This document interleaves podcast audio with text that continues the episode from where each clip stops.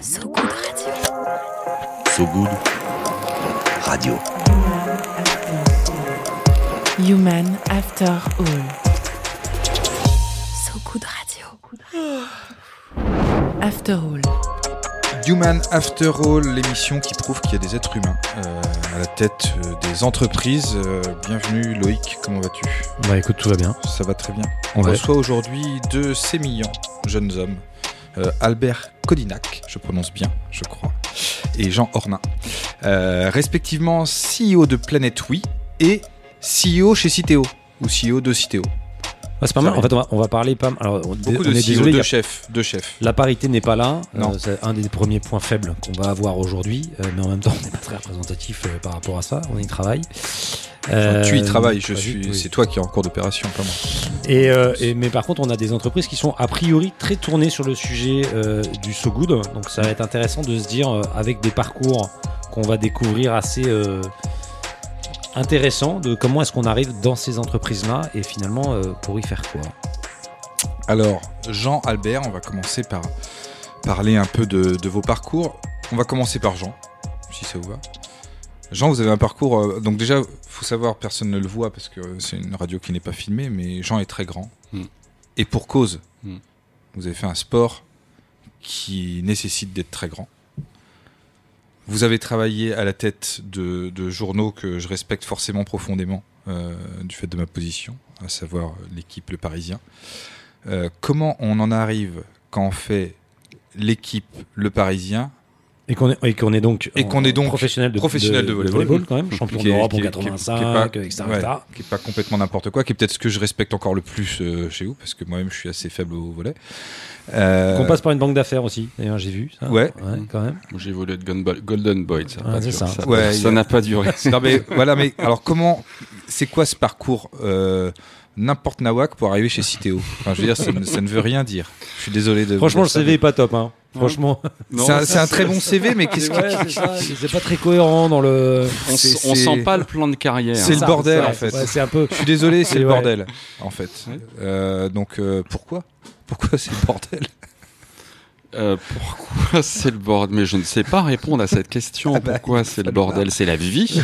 Et la vie, je pense qu'en plus, euh, bah, vous, c'est un peu ce que vous incarnez. C'est juste la vie. Et C'est donc ça. la vie. Eh ben, elle n'est pas forcément toujours droite. euh, c'est bien d'ailleurs qu'elle soit pas, pas toujours droite. On, on planifie pas toujours les choses. Voilà. Bon, après, il y a des constantes. hein. Il y a des choses euh, qui sont de l'ordre de, on va dire, euh, oui, la, la, la performance, l'impact. Donc ça, c'est, ça me vient du, du, du sport, c'est-à-dire finalement essayer de faire un peu bouger les lignes, faire des choses. Quoi. J'ai une sorte d'énergie comme ça, et, et surtout une énergie très tournée sur le collectif. Moi, je viens d'un sport co, Mhm. et j'adore essayer, parce que j'y arrive pas toujours, de, de fédérer les énergies pour faire des choses et faire progresser des choses. Voilà. Alors si je prends les, les deux derniers exemples, parce que du coup je vais pas faire toute la- tout le CV, mais le, le Parisien, euh, finalement c'est c'est une œuvre collective qui a, qui a une mission. Alors ok, c'est une boîte, il faut la diriger, il faut qu'elle euh, gagne, enfin faut qu'elle équilibre ses Faut comptes. qu'elle hein, essaie de gagner l'argent, parce que gagner de l'argent dans la presse, Dans c'est la pas presse, ça. c'est difficile. en revanche, elle a, elle, a une, elle a une mission, c'est de, c'est c'est une mission citoyenne, c'est de faire cette information qui dit pas aux gens ce qu'ils doivent penser, qui doivent, qui doivent faire de l'information factuelle pour que, essayer de la rendre intelligible pour que les gens se fassent leur propre opinion.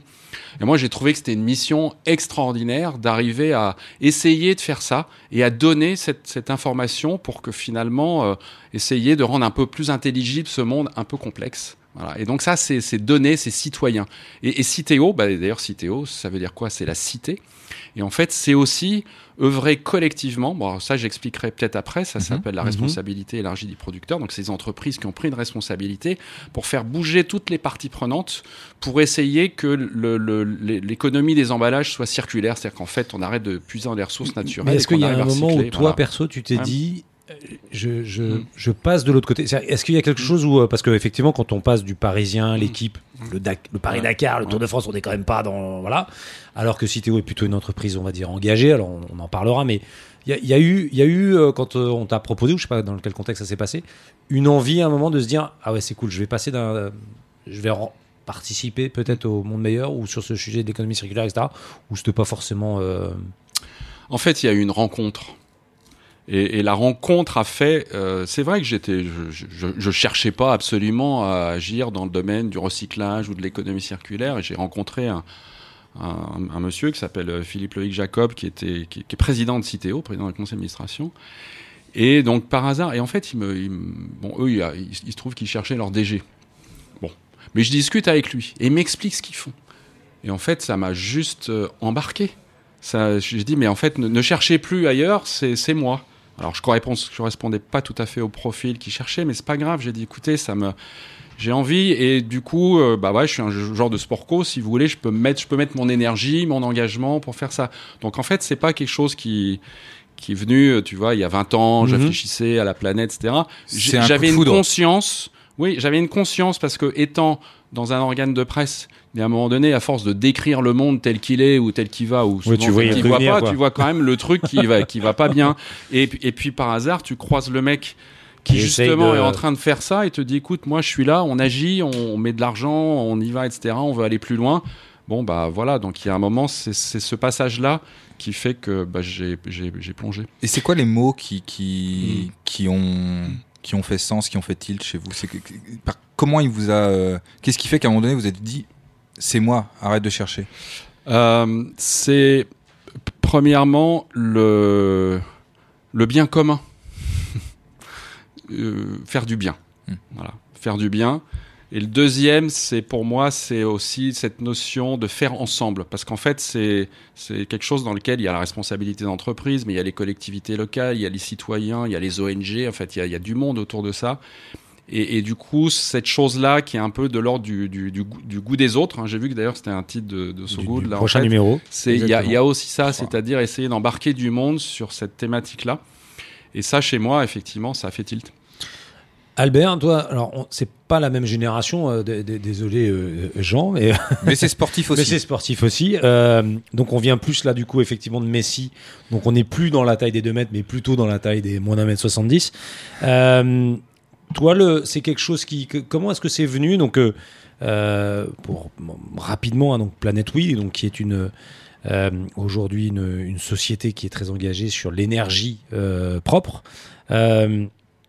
C'est quoi le, le, le chemin? Puisqu'en fait, tu, bien avant ça, tu étais déjà engagé par rapport à ça. C'est c'est quoi ton histoire par rapport à ça? Moi, par rapport à ça, j'ai hum, vécu un peu le- hum, un parcours assez classique au départ, euh, école d'ingénieur, euh, formation généraliste. euh, je suis espagnol d'origine, donc un double diplôme en France. parcours assez classique. J'ai intégré une entreprise lyonnaise qui, est, qui fait partie d'un grand groupe français dans le domaine de l'énergie. Donc j'en étais chez Suez, c'est ça, hein, pour être très clair. C'est-à-dire qu'en fait, tu étais, chez les gros au départ. Chez ça les gros, ouais, chez NG. Euh, exactement. Et donc, euh, ça, voilà, une vie euh, assez classique. Et hum, c'est vrai que je me suis rendu vite compte que c'était pas forcément non plus ma place, c'était pas forcément mon style, euh, le style qui me convenait. Euh, et en, étant assez jeune, on, cherche un peu euh, qu'est-ce qu'on peut faire, où on peut trouver notre place déjà pour s'exprimer soi-même. Parce que dans des milieux euh, comme l'ingénierie ou, les affaires, c'est un peu plus dur de s'exprimer en tant que personne. C'est quand on fait de l'art ou du journalisme, on peut très vite exprimer ce qu'on a à l'intérieur. Euh, quand on fait des affaires, euh, on ressort moins ce qu'on on a à l'intérieur. Et pour moi, euh, finalement, j'ai cherché un peu m'exprimer en fait moi-même. Euh, c'est côté artiste. hein. Je parle toujours de l'entrepreneur comme un artiste, celui qui va innover, celui qui va qui va trouver des, des nouvelles ressources. Et moi, j'ai cherché ça surtout. Et c'est comme ça que, que je suis arrivé euh, d'une manière très naturelle euh, dans le domaine des énergies renouvelables, parce que c'était un peu mon expertise technique, c'était ça qui m'attirait. Euh, c'était bien entendu en cohérence avec euh, ma manière de voir le monde, avec la transition énergétique, tout ce qu'on vit aujourd'hui qui est vraiment présent dans Mais les débats publics. Cette transition, tu l'as vécue. C'est-à-dire, il y a, il y a un, un fait, un acte, une, je sais pas, quelque chose que tu as, une rencontre, un livre, euh, quelque chose ou, non. En fait, c'est que. Non, c'est ça, ça a mijoté en fait. J'étais dans, dans, dans cette grande entreprise, je suis resté 4-5 ans, et en fait, c'est c'est un gros canapé confortable. Tu sais, tu t'assois, tu, tu, T'es tu- bien. tu vas mater ton film. euh, tu- Et donc, ça, ça, ça, ça, ça a mijoté. Euh, c'est- J'étais bien assis dans mon canapé et en réfléchissant. Et, euh, Et là, là tu as décidé de monter, c'est en- on est en 2015 quand tu décides Ouais. de monter euh, ta, ta propre. euh, ça, ma, ma BCM propre- Énergie. C'est ça. Et donc c'est à ces moments-là que voilà, c'est ce qui a mijoté pendant un certain moment, euh, ça, ça, ça se déclenche et, et voilà, la- l'aventure est lancée. Et, et donc, il n'y a pas vraiment un, un instant. Il y a, y juste euh, en fait un passage, on va dire, de Ouais, manière assez. j'ai pas de, clés. Et dans ton éducation, il y a eu, euh, je veux dire, par rapport à tes parents ou par rapport, etc. C'était quelque chose qui était au, au sein de la famille ou pas du non, pas plus que ça? Euh, quand même, famille de commerçants, donc euh, l'essence de, de, de se débrouiller, ouais, c'est de trou- toujours trouver des solutions pour soi-même. euh, je pense que c'était assez présent. Euh, et beaucoup d'indépendance depuis très jeune. Et c'est vrai que depuis tout petit, euh, des- je faisais déjà mes petits commerces euh, au lycée. Donc, euh, Du deal de drogue essentiellement. Ouais. Vert. Vert. Vert, ouais. Évidemment, on vendait de la bœuf. Euh, c'est des choses, que- C'est des choses qui arrivent. Après, c'est des choses qui arrivent. Je sais pas si c'était vraiment le, le moment pour en parler, Albert. Donc, je suis désolé euh, de dire ça. On est sur une antenne. euh, Mais en même temps, on parlera de nucléaire tout à l'heure, on parlera de plein de choses, donc il faut effectivement aborder ces, ces- ces sujets-là. Mais peut-être qu'on pourrait les aborder après une pause musicale. Je crois qu'il y a un morceau dont je ne sais pas le titre parce que je n'ai tout simplement pas de conducteur, euh, qui va être lancé par Steven et son magnifique pull, euh, qui est un morceau qui a été choisi, j'imagine, par l'un de nos deux invités, donc ils pourront nous dire après de quel morceau il s'agit.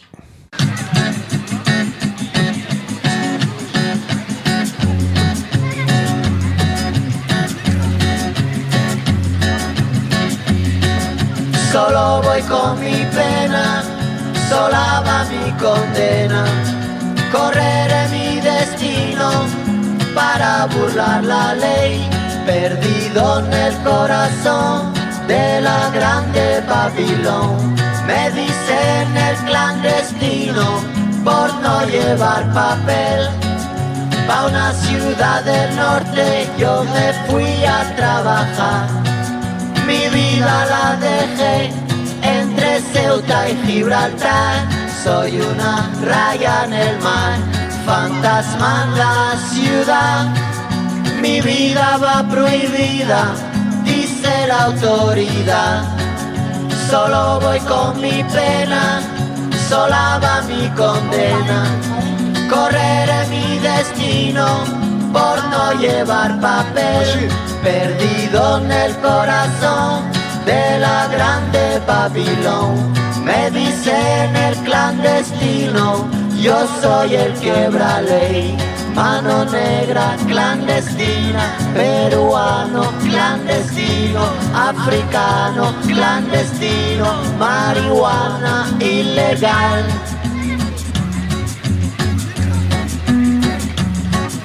Solo voy con mi pena, sola va mi condena. Correré mi destino para burlar la ley, perdido en el corazón de la grande Babilón. Me dicen el clandestino por no llevar papel. Argelino clandestino, nigeriano clandestino, boliviano clandestino, mano negra ilegal.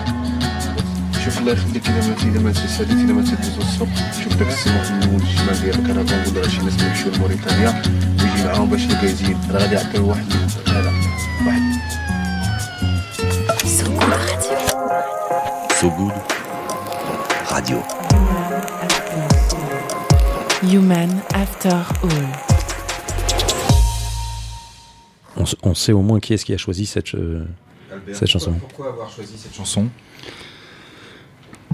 Plusieurs raisons. Euh, déjà, la, la parole, euh, les lettres de cette chanson me, me parlent. Et euh, j'ai vécu deux ans à Paris euh, en tant qu'étudiant. Et j'ai fait les 400 coups avec un copain bolivien. Et c'est c'est un peu la- la- la- L'hymne. qu'on avait, parce qu'on nous laissait rentrer nulle part. D'accord. Et on se mettait un peu euh, cette chanson pour, pour rigoler un peu. Et non, euh, au-delà de ça, oui, il y a ce côté euh, qui, qui me touche beaucoup autour de, autour de, de l'immigration. Euh, Moi-même, toujours à la recherche de- du Nord et à la limite de la loi aussi. je, je, pense que ça ça- ça m'a ça m'a décrit un peu, un peu bien. Et voilà, tout un ensemble de choses. Et aussi un détail, je, je n'ai parlé l'autre jour aux équipes, la création de BCM Energy, c'est le 31 août euh, 2015. Euh, et ces jours-là, c'est les jours où Angela Merkel elle a annoncé qu'elle allait accueillir les Syriens. en- en- c'est la, la fameuse euh, expression où elle a, elle a affirmé qu'elle voulait accueillir donc tous les réfugiés syriens. Et donc voilà, il y a tout un ensemble de, de facteurs qui, qui convergent vers cette chanson et qui, qui me touchent. On attaque la deuxième partie. On est, on est là sur, plutôt sur la partie de euh, en quoi euh, vous rendez le monde meilleur euh, et vous essayez de le faire au sein de vos entreprises. Sujet plutôt simple, euh, entre guillemets, avec vous, mais euh, ce qui est intéressant, c'est de se dire c'est quoi les, les- les gros challenges. Euh, Jean, re- juste pour repréciser un peu, Citeo, sa mission, euh, parce qu'on on a quand même un peu une nébuleuse, on a toujours un peu du mal à comprendre exactement ce que c'est que l'activité. Tu peux nous repréciser ça et finalement, donc en quoi euh, vous essayez dans ce fameux monde meilleur.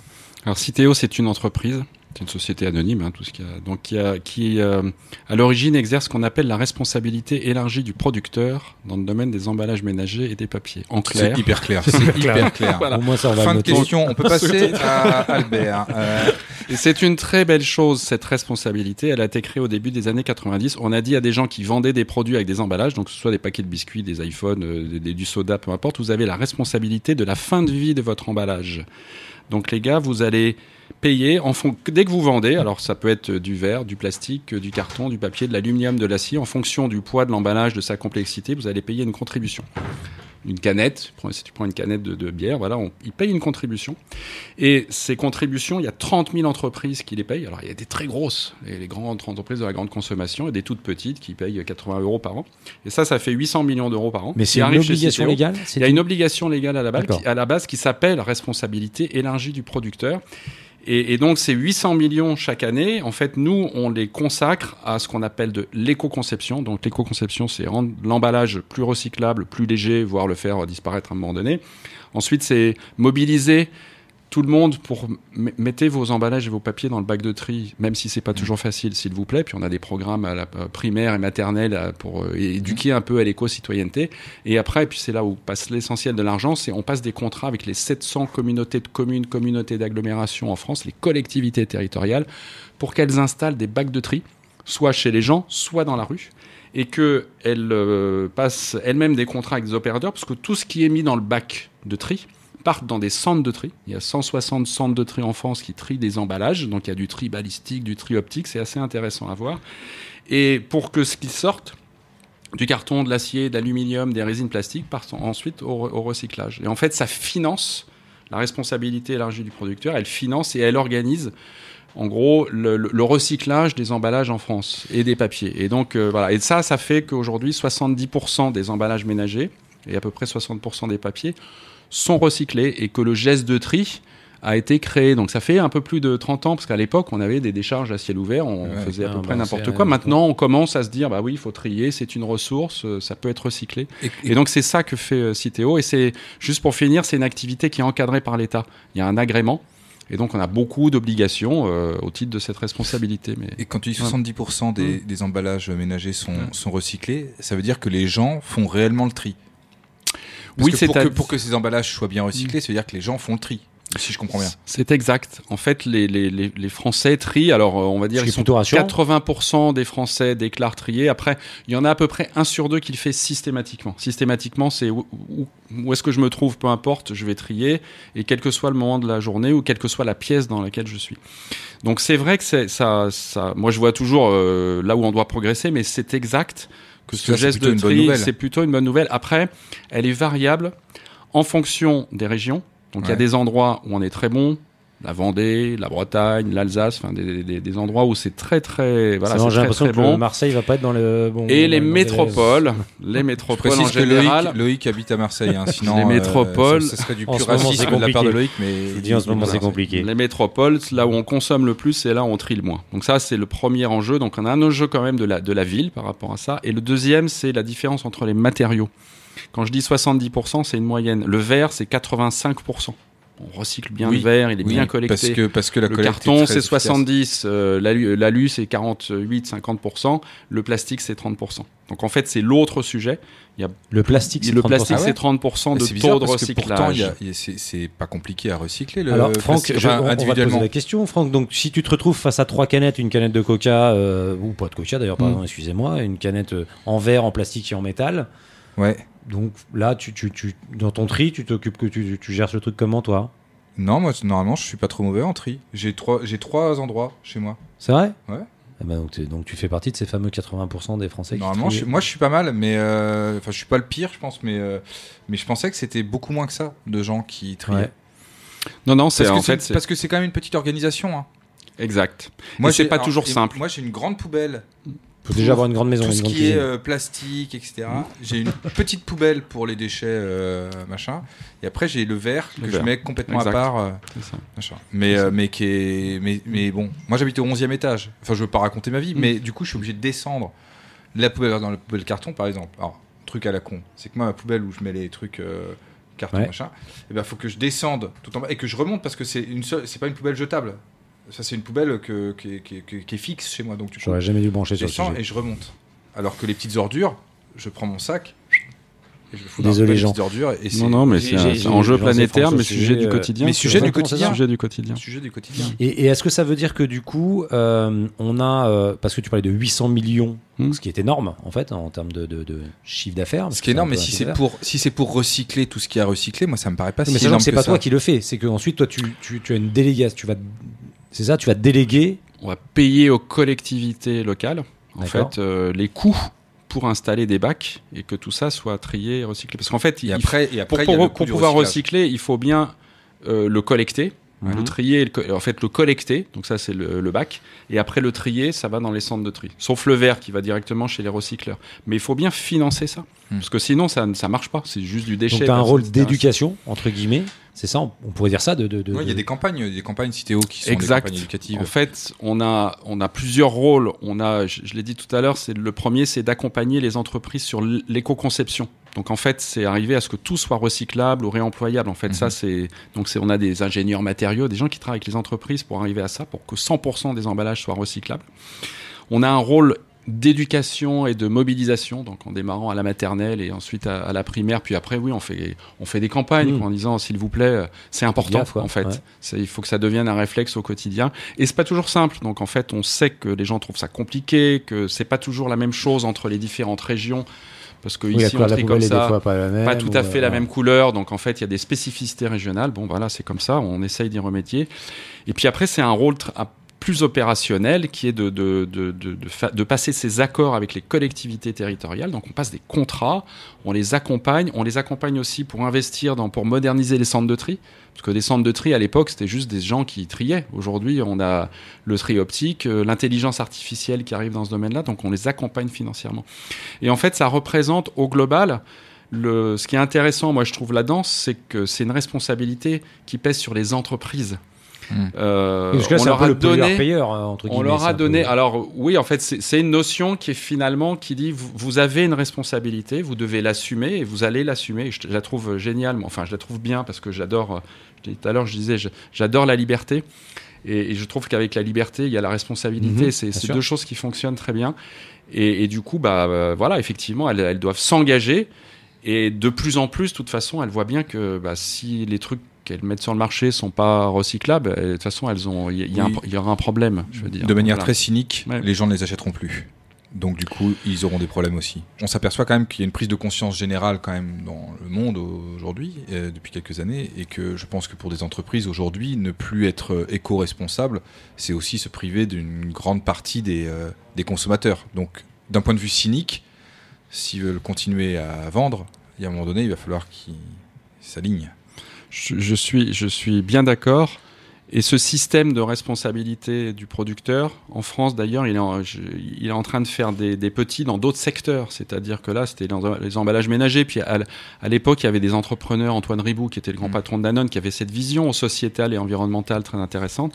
Et maintenant, en fait, la, la- la- la dernière loi là, a dit bon, ok, on va faire la même chose dans les jouets, dans les articles de sport, dans les, dans les cigarettes, euh, dans, les, dans le bâtiment, pour que ceux qui fabriquent ou qui produisent internalisent ou intègrent la fin de vie et le recyclage, et donc pense à l'éco-conception et à ce qui doit arriver après. Et en fait, c'est toute, un- toute une façon de penser, en fait, qui a été très innovante dans le domaine de, de- de l'emballage ménager, et qui... euh, et pour moi, d'ailleurs, euh, il faudrait qu'elle existe dans le monde entier. Quoi.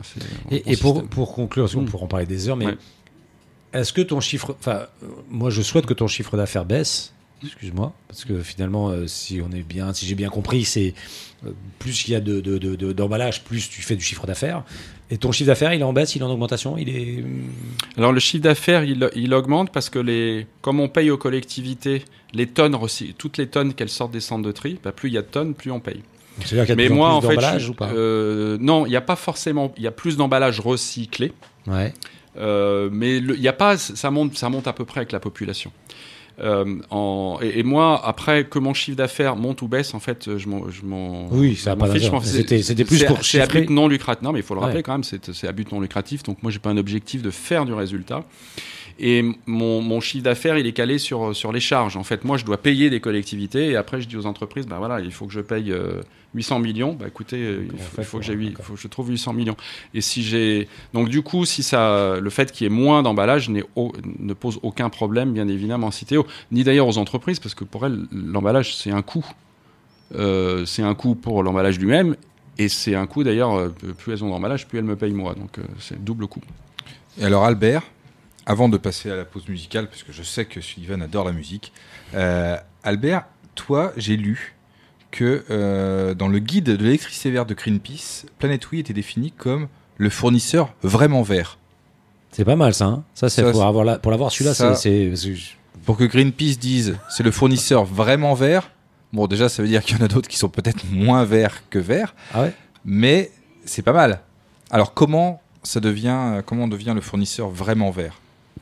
C'est euh, donc déjà c'est un jugement de Greenpeace et, et bien sûr je suis très ravi qu'on qu'on soit classé de cette manière-là. Euh, je pense que ce qu'ils ont bien apprécié, c'est que nous on, on a un modèle où on travaille directement avec les producteurs d'énergie renouvelable. Donc notre modèle c'est euh, à la fois commercialiser l'énergie verte, mais aussi la, la gérer et la gérer. euh, contrairement aux déchets où on peut stocker et il y a un autre euh, logistique. L'électricité, c'est l'instantané. Donc, euh, il y a une notion technique de gestion d'énergie qui est, qui est un, peu, un peu plus compliquée. Pour bien comprendre, l'énergie ne se stocke pas. En fait, aujourd'hui, c'est l'enjeu euh, de l'énergie. Pas un coût raisonnable. n'arrive pas à la stocker de manière claire. Et donc, euh, il y a toute cette notion, tous ces travaux qu'on qu'on a développés et qu'on est en train de développer, de gérer l'énergie pour des producteurs tiers. Et aujourd'hui, des gens comme Greenpeace apprécient beaucoup ce travail-là parce que ça permet d'intégrer tous les modèles. Donc, de travailler directement avec les producteurs, acheter cette énergie et la commercialiser euh, di- directement aux consommateurs. Et ça, c'est quelque chose que toi, tu avais pensé dès BCM C'était c'était la, la... C'est quoi le lien entre BCM BCM a racheté Planète Oui, C'est ça. Et après, tu as gardé le nom Planète Planète Oui, oui, on est devenu Planète Oui parce que ça donne une visibilité de marque un, un peu plus simple et, et un peu plus euh, globale. Euh, oui, c'était quelque chose réfléchi au départ parce que BCM justement avait cette compétence technique qui différencie peut-être d'autres euh, fournisseurs qui sont juste dans la commercialisation. Et BCM, honnêtement, on est, c'était plus une boîte de techno en fait, de, de D'achat et de revente, c'est ça, d'énergie D'énergie, ouais. C'est ça. Vous étiez un espèce de tu- pas tuyau, en l'occurrence, mais euh, d'accord. Et, Ouais, dans la modélisation, dans la prévision de production, dans la prévision de prix. euh, et, et aujourd'hui, c'est une, c'est un, parce que le, le- le sujet d'actualité en ce moment, c'est que l'énergie, le prix de l'énergie est en train d'exploser. Enfin, c'est l'actualité de tous les jours, Ouais. Euh, y compris, j'imagine. les- C'est pas parce qu'on est plus vert qu'on est moins cher. Enfin, généralement, ça va pas dans ce sens-là. C'est quoi le- le- l'enjeu là? C'est, euh, Ça, il y a plusieurs enjeux. Il y a déjà les courts, moyens et long terme. ouais. À court terme, il n'y a pas, il y a pas grand-chose à faire. hein. C'est, il y a des contraintes au niveau mondial qui font monter la- les, les prix des commodités et donc les marchés de l'énergie sont, sont récents.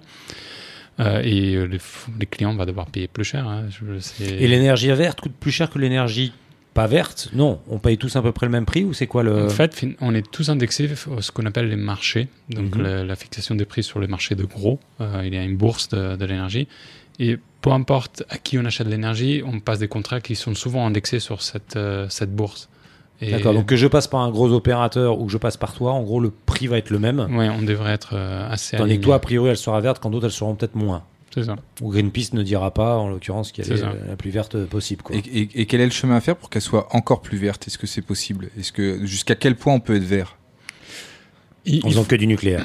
Il, il faut comprendre quand même la, la contrainte physique des choses, c'est que l'électron, on va pas les tracer. Déjà, les électrons, ils, ils se déplacent pas. hein. Les mouvements des électrons, c'est un électron pousse l'autre, donc euh, c'est pas un électron qui bouge de la centrale jusqu'au consommateur. Euh, donc euh, ça, il y a cette limite physique, donc on pourra jamais euh, tracer euh, ces électrons, on pourra jamais rentrer dans un modèle où on est plus vert qu'ailleurs. Ce qui est important ici, c'est vraiment développer un modèle où on arrive à tracer des flux financiers qui alimentent justement les, les producteurs ou les modèles de production d'énergie qu'on souhaite euh, financer.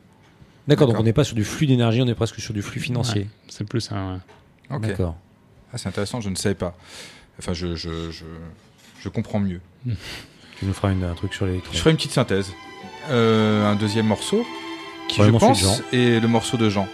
Donc il nous dira euh, ce que c'est et pourquoi. Every time I look down on this timeless town, whether blue or gray be her skies, whether loud be her cheers or whether soft be her tears, more and more do I realize that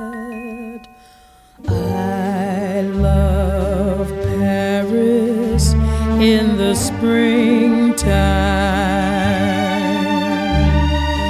I love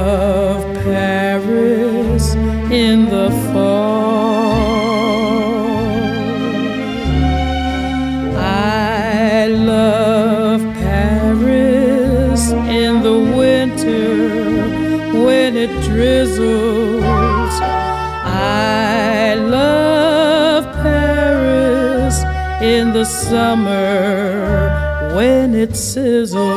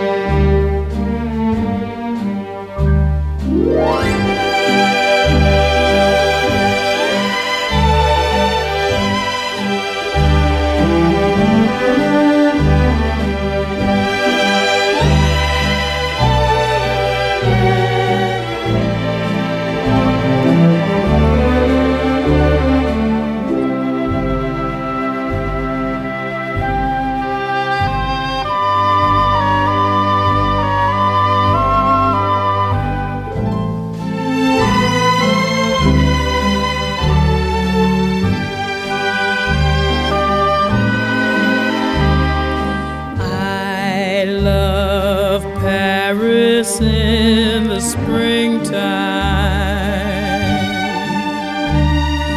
I love Paris in the fall.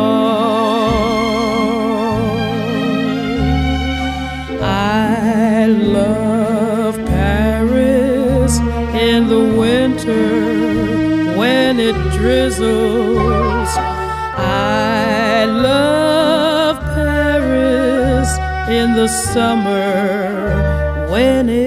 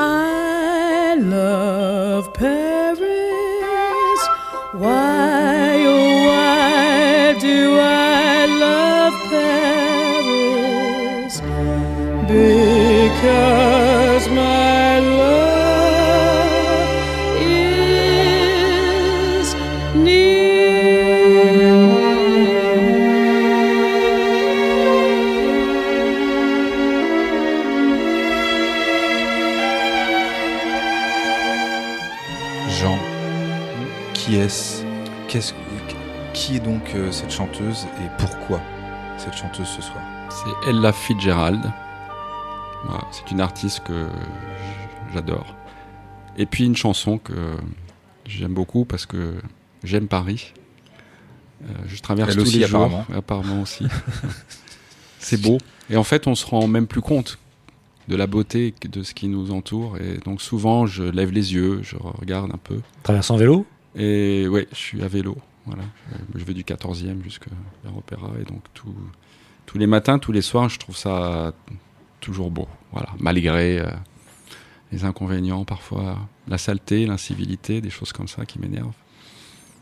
Et, est-ce que justement, c'est- pas mal comme introduction ça par rapport à notre prochain thème, c'est effectivement la- l'alignement avec sa botte. Et comme tu dis, quand tu traverses une ville, parce qu'il y a un débat en ce moment sur la propreté d'ailleurs de la ville de Paris, euh, comme on parle aussi de celle de Marseille, on pourra en parler aussi encore plus. Mais euh, est-ce qu'il y a un moment où tu te dis, euh, on va pas assez loin en fait, on devrait aller plus loin? Euh, En tant que citéo, hein, pas que juste en tant que, Oui. en tant que maire de Paris. Ce qui viendra peut-être, hein, après tout. oui. On peut tout à Après, fait être un volleyeur. comme ça, à un moment, à la fin, on peut tout à fait euh, Paris, hein, y commencer, de- euh, commencer en étant euh, juste derrière le CSKA Moscou et puis, euh, et, puis, euh, et puis finir juste devant Anne Hidalgo. Pourquoi pas Il n'y a pas de. Oui, on peut aller plus loin. Oui, on peut aller plus loin. Alors euh, comment euh, Si, si j'essaie d'être rapide, hein, parce qu'il y a Mhm. beaucoup de choses qu'on pourrait faire, mais en, en tout cas sur le sujet qui me concerne, c'est-à-dire le recyclage des, des- des emballages, euh, il y a des mécanismes qui s'appellent euh, la redevance incitative. C'est un terme compliqué, mais en fait qui dit aux gens plus vous sortez votre bac d'ordures ménagères, plus vous allez payer. Et en fait, ça les incite à mettre les choses dans le bac de tri et à faire des économies. Et du coup, c'est un système qui est vraiment très efficace, qui existe ailleurs et qu'on pourrait mettre en place. Après, euh, je pense que le sujet du déchet abandonné, enfin de tout ce qu'on voit autour de nous, est un, est, est un vrai, vrai, vrai problème. Alors si je prends à l'échelle de la France, c'est- c'est une vraie impulsion des municipalités, des maires. Bon, je pense qu'on a entendu l'autre jour le, le maire de Marseille, parce qu'en fait, il n'a pas la compétence sur la propreté. Ça, donc il se dit, bah ouais, mais en fait, j'aimerais bien avoir la compétence pour pouvoir m'occuper de ma ville.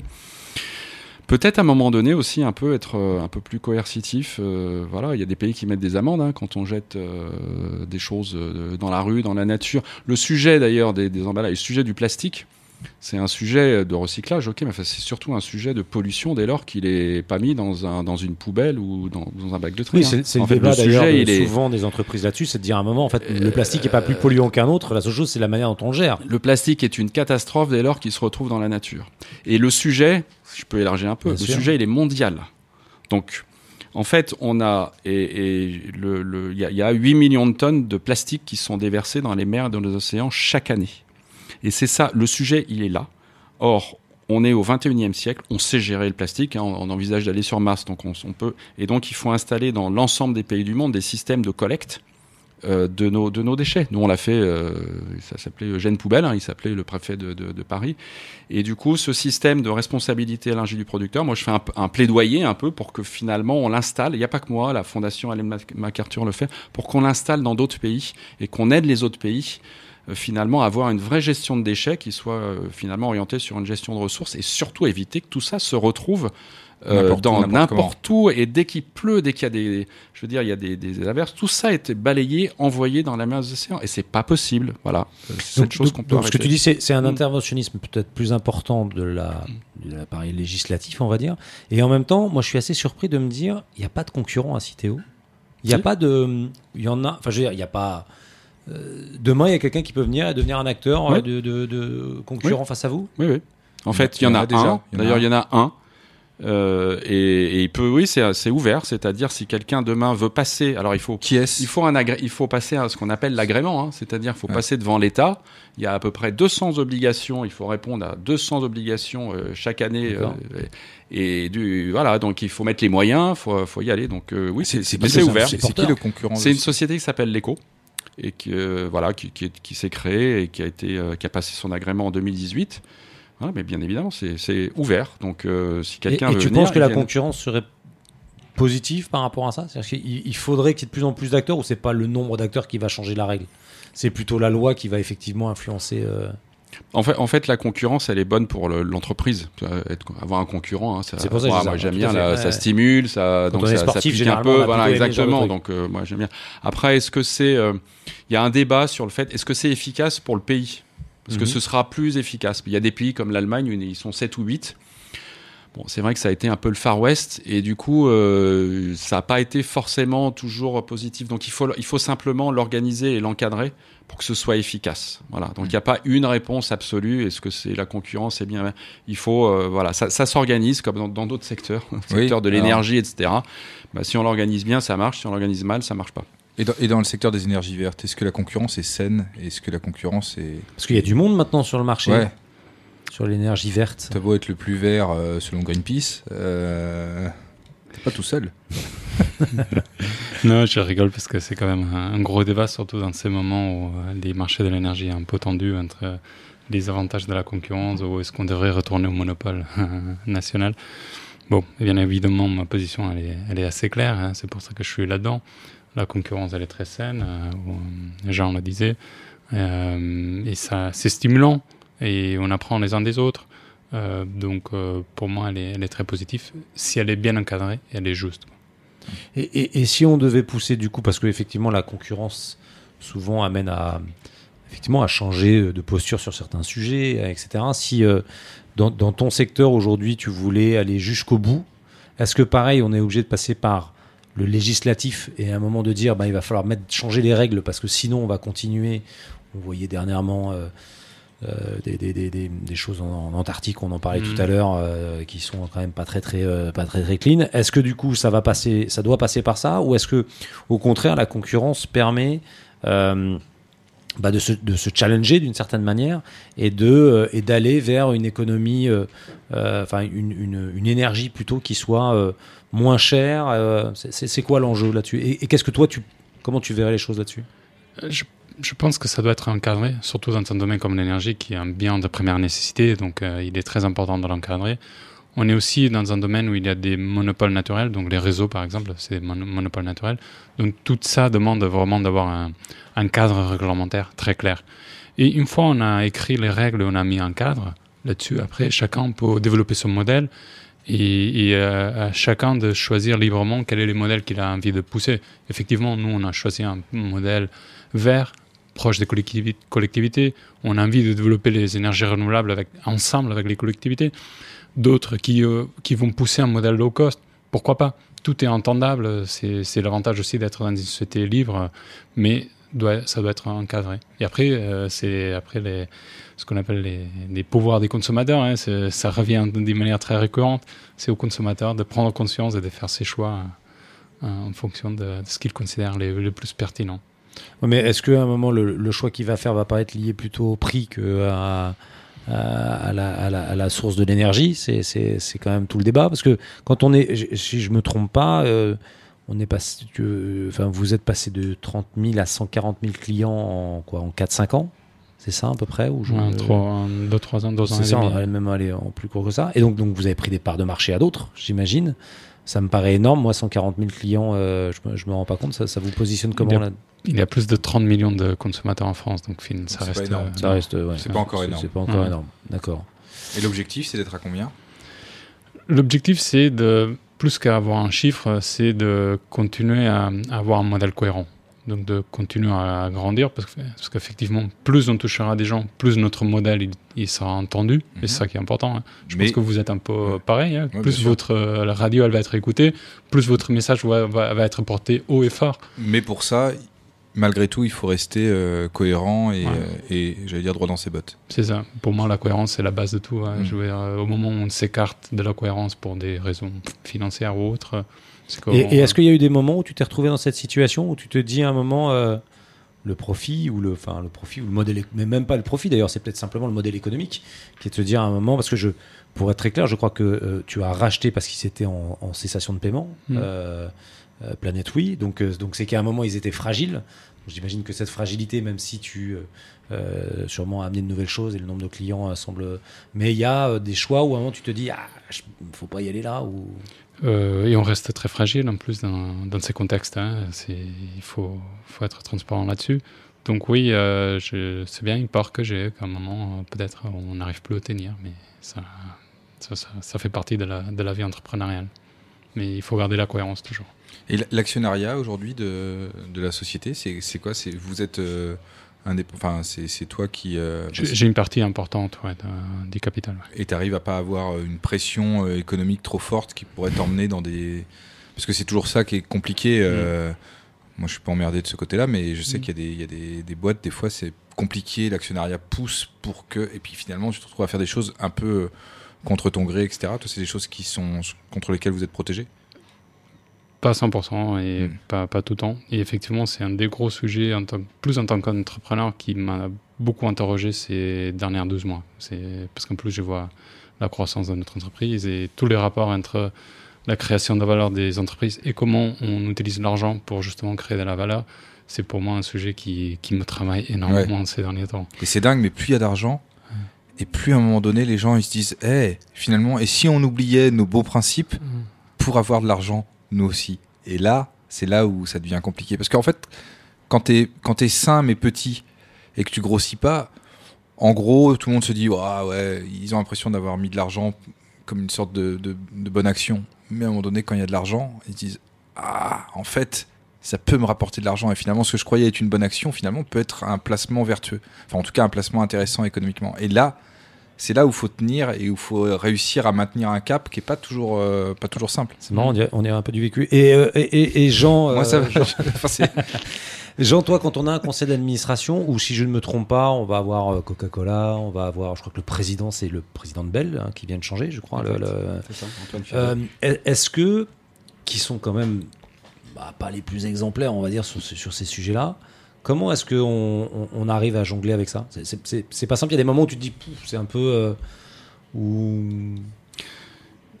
J'ai pas, je- en fait, moi, je trouve pas ça, j'ai pas trouvé ça compliqué. C'est-à-dire que ils ont une responsabilité.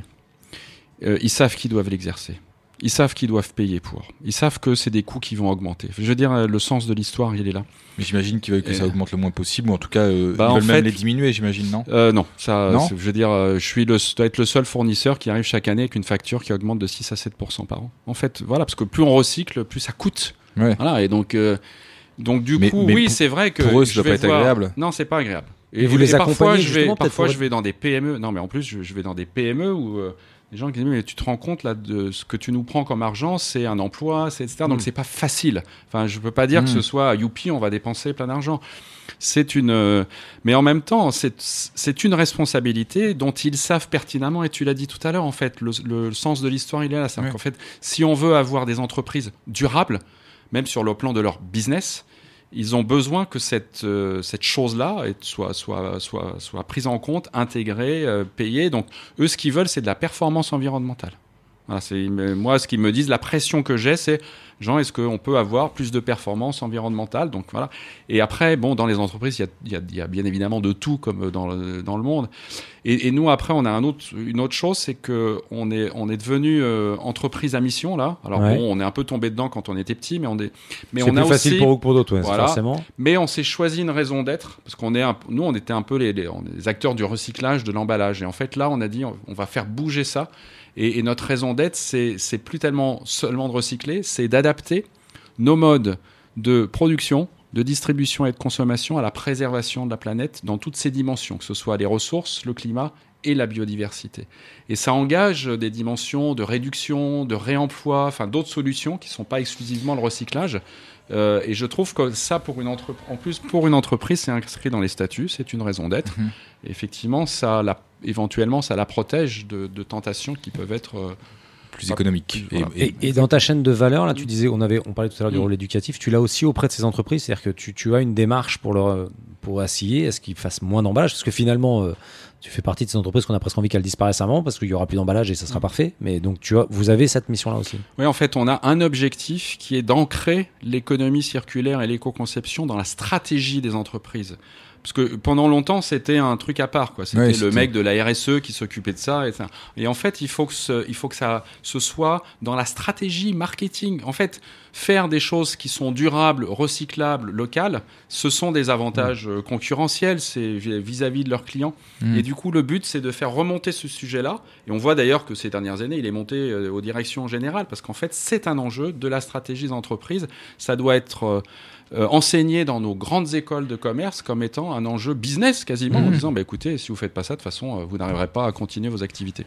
Ah, Albert, toi de ton côté, on parlait d'entreprise à mission. Est-ce que quand on est native, parce qu'on finalement, tu es une entreprise qu'on appelle les natives sur ce sujet-là, on a, on, on s'impose ça ou c'est secondaire? Parce que pour toi, finalement, c'est finalement ça allait dès le début. Vous, vous êtes entreprise à mission, vous êtes bi- bicorp, vous êtes quelque chose de ceci là ou pas du tout?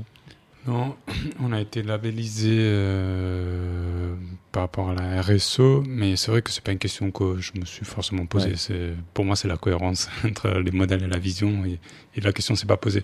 Effectivement, euh, je pense que ça peut protéger dans les cas d'être dans des avec Par rapport aux dérives Ouais. euh, dans un- surtout aussi dans un cadre où il y a des investisseurs et des conseils d'administration qui surveillent ça de près, ça, ça peut protéger effectivement. Sur ces bonnes paroles, nous allons écouter un morceau de musique, je crois choisi par l'immense Sullivan.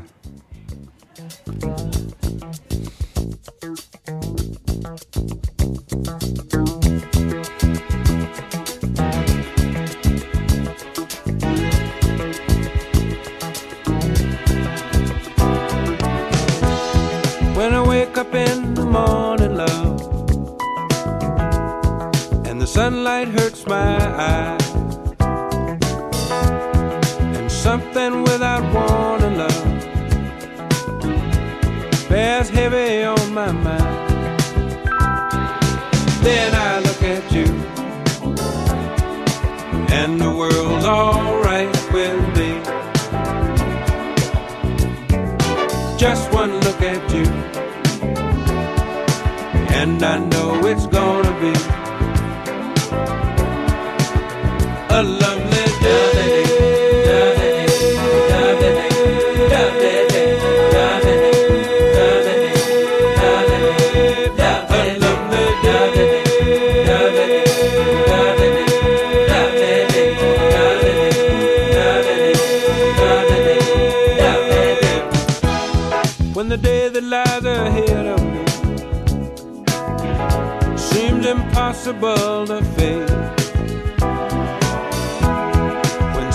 someone else instead of me always seems to know the way. Then I look at you, and the world's